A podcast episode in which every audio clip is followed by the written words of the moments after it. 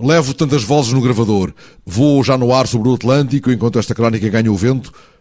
As vozes que eu levo. Muito do que elas disseram ao longo da semana ditou as conclusões do sexto encontro dos escritores de língua portuguesa realizado pela UCLA na cidade da Praia. No fim dos trabalhos, eles propuseram a introdução nos currículos escolares do estudo das literaturas dos países membros da lusofonia e, de novo, sublinharam o peso da diáspora na literatura que produzem, considerando que ela constitui o fenómeno histórico da lusofonia no século XVI até hoje.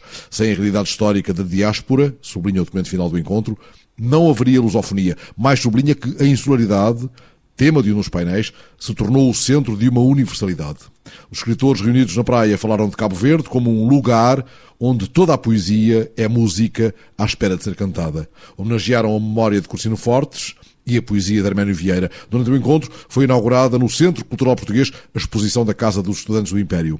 No último dia fomos ao Tarrafal, no primeiro à Cidade Velha, onde Nuno Rebocho, um português que, depois de muito vadear pelo mundo, aqui se quis desterrar, como ele próprio diz, nos recebeu no Centro Cultural. Os galos não se calaram um instante durante o tempo que durou a sessão de boas-vindas. No fim da sessão, Nuno Rebocho contou-me que vai sendo chegado o momento de a Cidade Velha homenagear o escritor Germano Almeida, que nela mergulhou para escrever o romance A Morte do Ouvidor. E depois falou de Cisa, o arquiteto português Álvaro Cisa Vieira, que aqui deixou a sua marca também numa casa através de cujas paredes, se os ventos estiverem de feição, se podem ouvir mais vozes do que aquelas que eu levo no gravador. A Cidade Velha deve muito ao Cisa Vieira. É o homem que em grande parte recuperou a Sé, a importante sede da Ribeira Grande de Santiago, a sede de Cidade Velha, o homem que recuperou outras coisas e construiu a pousada na parte baixa da Cidade Velha. E construiu também, foi, foi autor também do projeto de um restaurante que existe ali, que é extremamente importante, é provável que ainda este ano um e outro edifício passem a património municipal para recordar a importância e a obra que, da obra do, do César Vieira. Se lá estivermos, podemos ouvir tudo. O rumor do mundo. Na, na pousada, sim, sim senhora. Tem ali um. Como é que dizer? Está num vale, tem rochas que caem a pique sobre, sobre o vale e em condições atmosféricas ótimas, o som, o som das palavras ditas na Cidade Velha ecoam na, na, na pousada e ouve-se perfeitamente aquilo que se está a dizer. As conversas dos vizinhos? Dos vizinhos.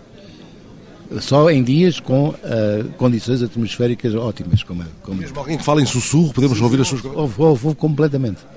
Eu estava lá uh, hospedado com uma amiga minha, uh, na, na pousada, e fui chamado a atenção para o que estava a acontecer. Eu comecei perplexo, ouvir, ouvir, ouvir, ouvir a conversa. Aquilo repetiu-se duas vezes. Três dias eu ouvi a conversa. Ouviríamos hoje, por exemplo, o cântico da procissão que passou enquanto se falava de escritores cabo-verdianos. De certeza, de certeza. E o tal galo que nunca se calou. Que nunca se calou. Aliás, os galos são quase uma característica da cidade velha. Faz a, são, digamos, são uh, com, como é que é dizer, quase com o logotipo da cidade. Ali à volta do Pelourinho é só galos? É galos. No Pelourinho, ali há um restaurante que nós estamos a comer e estão os galos a passar. A passar e a cantar. Escolho esta voz entre as tantas que levo no gravador e enquanto bebo o último grog destes dias na ilha, na esplanada da Prainha, com o mar tão perto, penso noutro galo daqui, o galo que cantou na Bahia, a partir do qual Manuel Lopes, autor de obras tão importantes como Chuva Braba ou Os Flagelados do Vento Leste, escreveu nos anos 30 um conto que alguns consideram ser o ponto de partida da moderna prosa narrativa de Cabo Verde. Mas essas são já outras prosas. Agora tenho de ir apanhar um avião.